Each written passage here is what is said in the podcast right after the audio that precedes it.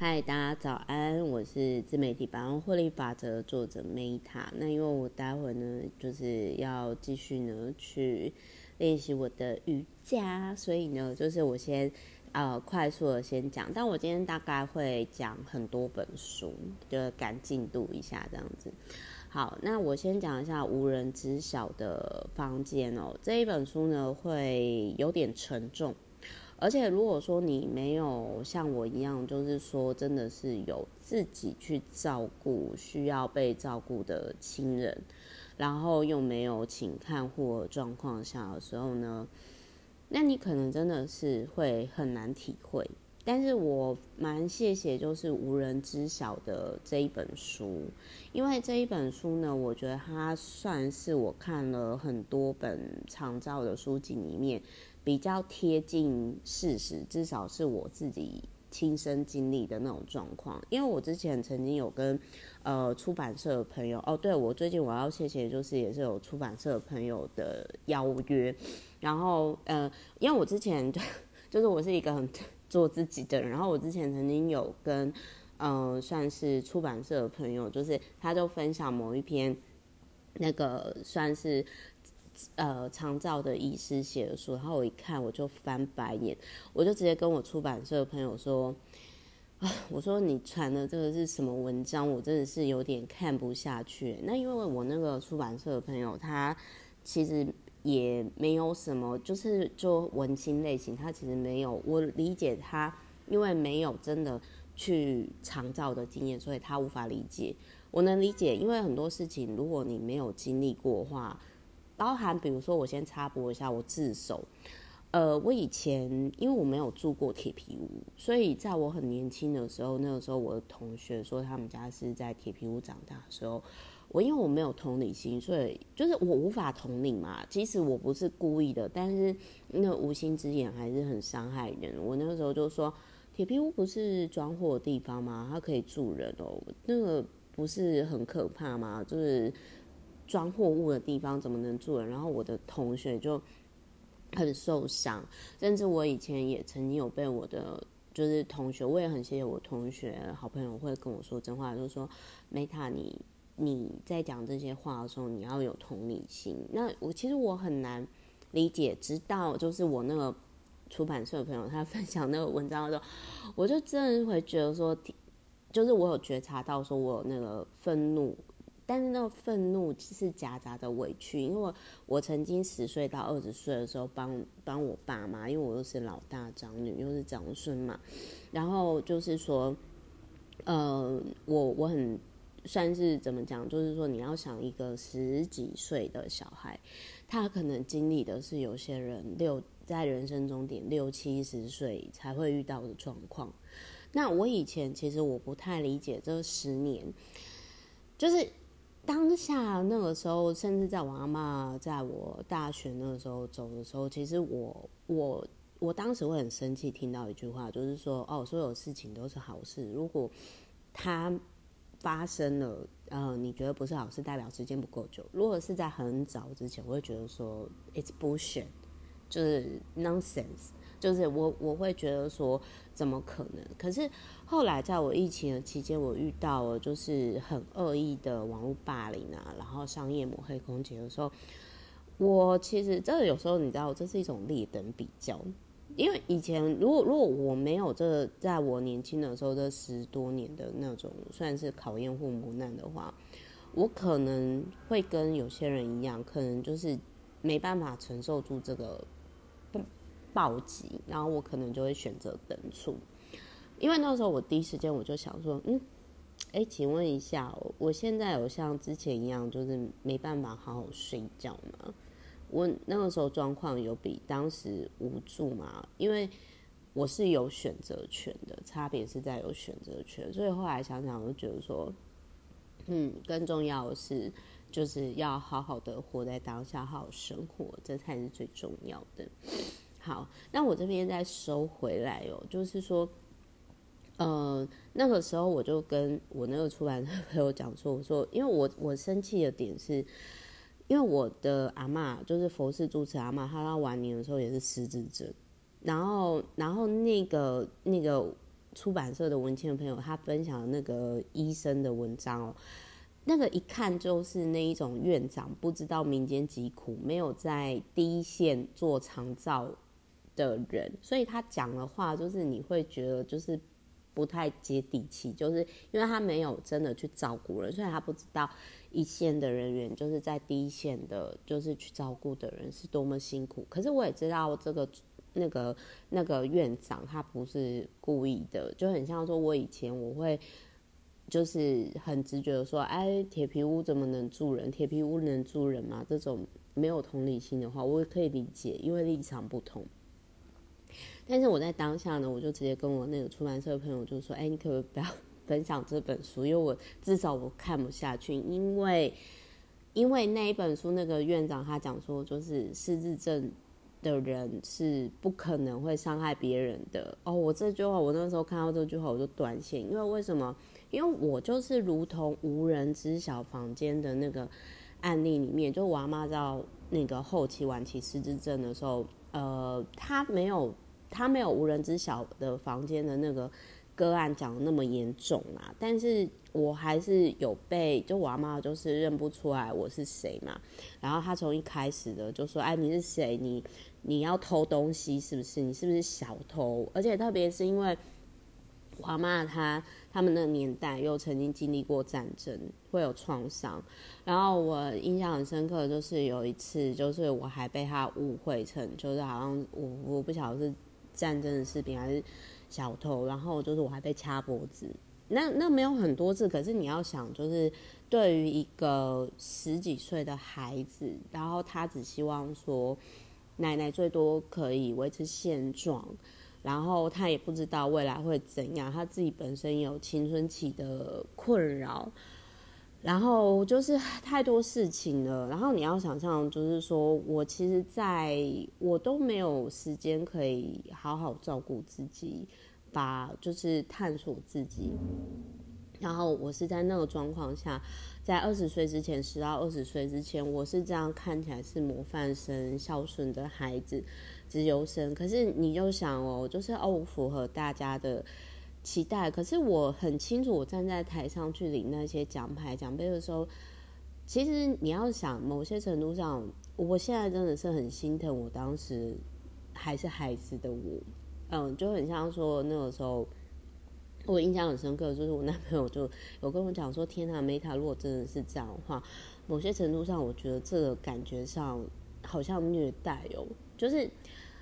嗯、呃，我觉得说我我爸妈他们也不是故意的啦，因为那个时候我爸就是他就是主要负责经济嘛，然后那个时候八四两表又很难申请，然后我妈又辞掉工作，就是白天去照顾。可是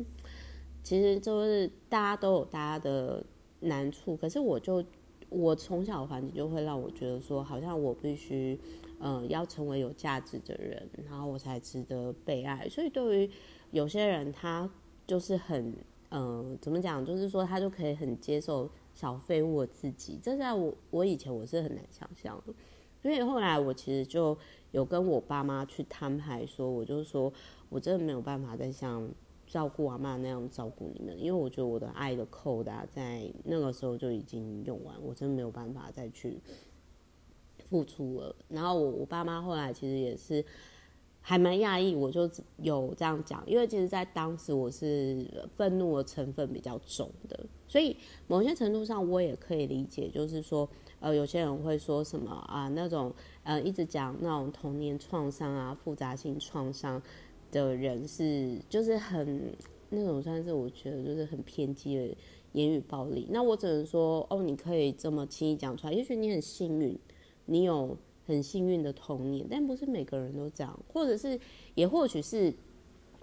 嗯、有些人在讲自己创伤的时候，会让曾经有创伤人会很害怕，因为他不想要去面对他自己的创伤，甚至他会觉得说，为什么你可以这样直接讲出来，我做不到，我不想面对这个很痛苦，我想逃跑，所以他就攻击这些自我揭露伤口的人，所以我可以理解，就是说。啊、为什么在我很坦白的去跟大家分享，就是我曾经在这样的房间的经历的时候，会造成有些人的不舒服？但是也因为我曾经十到二十岁，这个实在是哦，我就觉得说天哪，我晚年才不要过这样的生活。所以后来我就决定，我到四十岁之前，二十岁到四十岁之前，我就是只想说我想说的话，做我想做的事情，我在合法范围内。然后就是我不想做的事情，谁都没办法勉强我。这个就是我我自己。因为我想要在更理解自己，因为你要想我在十到二十岁的时间，我没有好好探索自己，我根本不知道我这要干嘛，所以你不要跟我讲那种什么结婚生小孩之类，因为我看到一样道理，就是包含在我阿妈的，就是后来就是佛师住持阿妈在她失智症晚年，我就觉得说，呃，很多女生她可能就是在结婚生小孩上失去了太多，但是。但是像，但是过得好，像比如说罗碧艺人罗碧那一种，就是哦，你没有小孩，可是你可能晚年孤独死，那又是另外一个问题。那要如何安乐死之类的，这个可能就是另外一个延伸。那我想要说，就是说，呃，我我必须不好意思，我前面有点就是，呃，我现在已经还好，但是。呃，我觉得就是说，讲到我十到二十岁，就是说帮忙创造的不快乐的童年哦，其实我还是会有一些就是那种情绪。那我我这边我要讲是说，呃，我先讲一下，就是那本书里面，就是我我应该这么说啦，我觉得我最认同这本书就是，哦，他终于有讲出来，就是我觉得是比较人化的书，因为之前的一些就是。长照的书籍，我觉得都太不接地气，就是因为那就不是事实啊，就是你没有真的去一线照顾，你根本就是，我就真的觉得说，天啊，我真的看不下去，这个跟事实差太多，就是而且就是那种感觉，就是说，呃，没有长照经验的人，然后再写长照书籍，然后为长照的人发声，然后甚至觉得可以解决问题，这不是一个非常荒谬事情吗？好，然后那我要先讲一下，就是。在书里面，就是我觉得我我我最我最认同的地方，就是说它里面就是有一个部分，就是呃有一个先生他很爱他的太太，可是到最后他杀了他的太太，原因是为什么？因为后来他的太太得了失智症之后，晚上都睡不着，然后呢就是要半夜兜风，半夜兜风有比较好一点，可是呢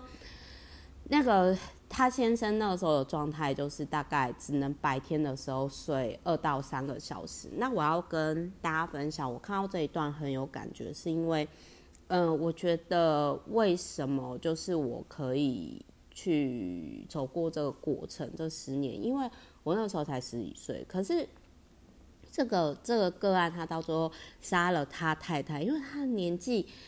就是已经大概应该是六十六七十几岁吧，那体力是能比的嘛？而且我觉得，因为我那个时候就是年纪还小，就是小朋友，所以其实也没有想太多，就只是那时候真的无力感很重。我我必须要说，我常照那个过程，就是我可以走出来，是因为有书籍跟那个时候，就是我就不听老师的话，因为老师就说：“哎，Meta，你的。”文章已经超越了我那时候才国小，我的老师就叫我可以去参加高中比赛，可是我不理，就那时候很叛逆，因为我就觉得说我想要当漫画这样，所以我为什么现在我会分享一些我很有共鸣的书籍，原因是来自于说，嗯、我觉得大家可能在生活当中都会有遇到一些。无法走过去的关卡，或者是你在当下你觉得走不过去的关卡，那我希望说分享一些书籍或者是我个人经验，它可以到某些点，就是可能可以给你一些灵感跟启发。那因为我是我是在当时，虽然我周遭没有人可以理解我的想法，或者是可以帮助我，可是这些书它很像世界各地不同朋友，还会包含漫画，它让我抽离，并且喂养了我。那当然，就是我我那时候可以活下来，应该是因为，就我就是体力够吧，就是体力够。而且我后来我觉得很生气的一个原因，是因为我们家其实是可以请，我们家有请看护，可是我觉得应该就是说要更早一，就是应该是说就是那种状态，就是你也知道你爸妈经历了，然后就是说，其实到最后还是会气自己说，哦，那为什么就是我不能？我为什么就是要扛起不属于我的责任？我为什么不可以就像小屁孩一样我干嘛要那么负责，然后太过用力去讨爱呢？对不对？好，然后这边我再收回来哦，就是说，他这本书里面就是有提到说，就是检察官其实无法体会因为长照杀人的苦，哦，那这个就是我个人也是蛮认同的，因为你如果没有经历过，就很像我之前讲的那个什么铁皮屋的事情嘛，那那个没有经历过的人，怎么会知道呢？对不对？那还有就是，他这里面也有提到说，如果你的另外一半很高的话，就是你要想哦，嗯，你就想象说，身高一百五的老婆要照顾一百七的老公，然后长期的就是睡眠时间不足，这的这种状况哦。然后我我觉得这本书最让我有共鸣的地方，就是说，呃，像。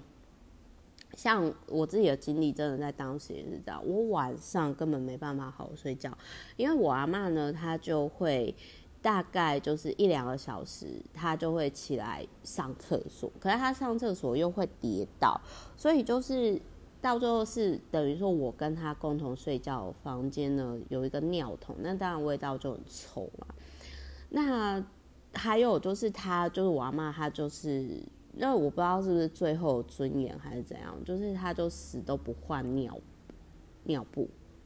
然后因为因为我其实我真的不知道那个状态，然后我觉得可能也是因为以前资讯没有很普及啊，这样，反正就是说我如果我阿嬷她有有有接接触到一些知识，就是比如说训练那种肌肉，可能就不会有漏尿状况嘛，但是他可能就是也没有。嗯，就是这种，就是可能老人家后续就是把自己封闭起来，然后反正就是说，呃，虽然我我这边我觉得看到这本书比较有疗愈的点是说，像他这里面有一个个案，杨子失智症以后就会开始辱骂，然后甚至会有暴力的行为，甚至丢老公，就是烟灰缸啊，一些很。很就是特别在晚上的时候，就是说，呃，会有一些暴走的行为出现嘛，然后甚至会二级相向嘛。那还有就是，比如说可能就是一些插头没有关好，然后可能会有起火状况，然后或者是说。呃，在晚上的时候重复了大概超过十次以上，就是睡不着啊。然后就是，所以刚刚我是不是有讲说，先有一个先生就受不了，就带他老婆去半夜兜风哥啊。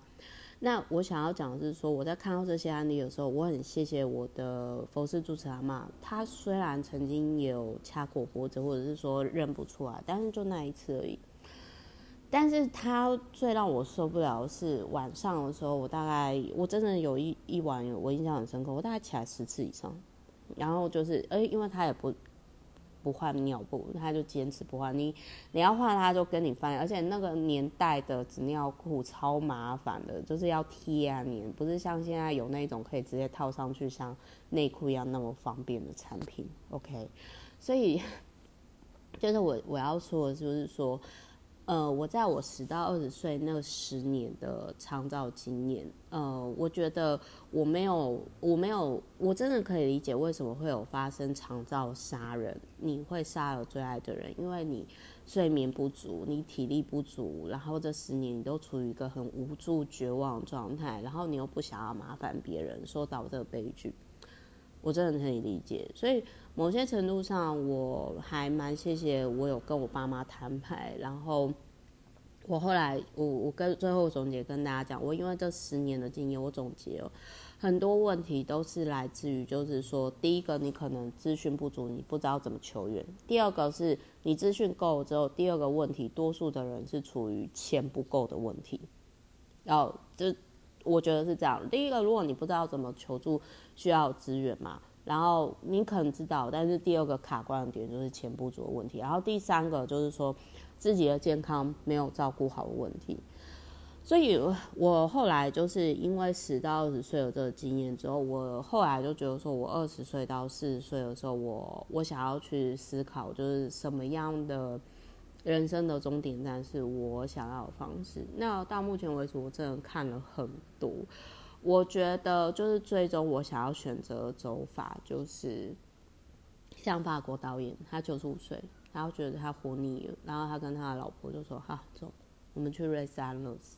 自己选择死亡。我们无法选择出生嘛？那为什么我们不能够决定我们什么时候走？所以我真的是觉得说，就是我希望我有生之年哦，我真的是觉得说，安乐死最好可以合法化，它真的可以解决。”很多问题，真的就是这也是为什么我在很早之前的时候，呃，我有讲过《死亡自觉》这一本书，我会把那个连结放在这个频道的下方。然后不好意思，就是今天是假日，但是可能这一集因为跟我的个人童年经验有关，所以我会讲比较多。但我没有希望说让大家觉得很沉重，而是说。哎，这真的很难讲哎，因为我觉得是因为我十到二十岁的这个经历，所以导致于我看很多事情的角度会不太一样，可能跟一般人也有点不太一样。然后也因为曾经这样，我就会真的觉得说啊，有时候就是，嗯，就是尽可能的啦，尽可能的，就是我现在都会尽可能的问我自己说，哦，我做的这个事情对于周遭有没有帮助？那如果有帮助的话，我再说。我在讲，就是这真的很难解释，但是你后来就真的觉得说，嗯，做人还是留一些口德啊，或者是说，还是呃，可能就是尽可能的去帮助别人，但是又不要让自己太累。主要是我现在就很多事情，我就不太会想要再像以前一样，你说什么模范学生啊，或者是照顾长辈，就是比较没有那么太用力的活着的状态，就是提供给各位参考。好，那我是梅塔也希望今天呢可以为大家带来一些祝福。好，谢谢大家。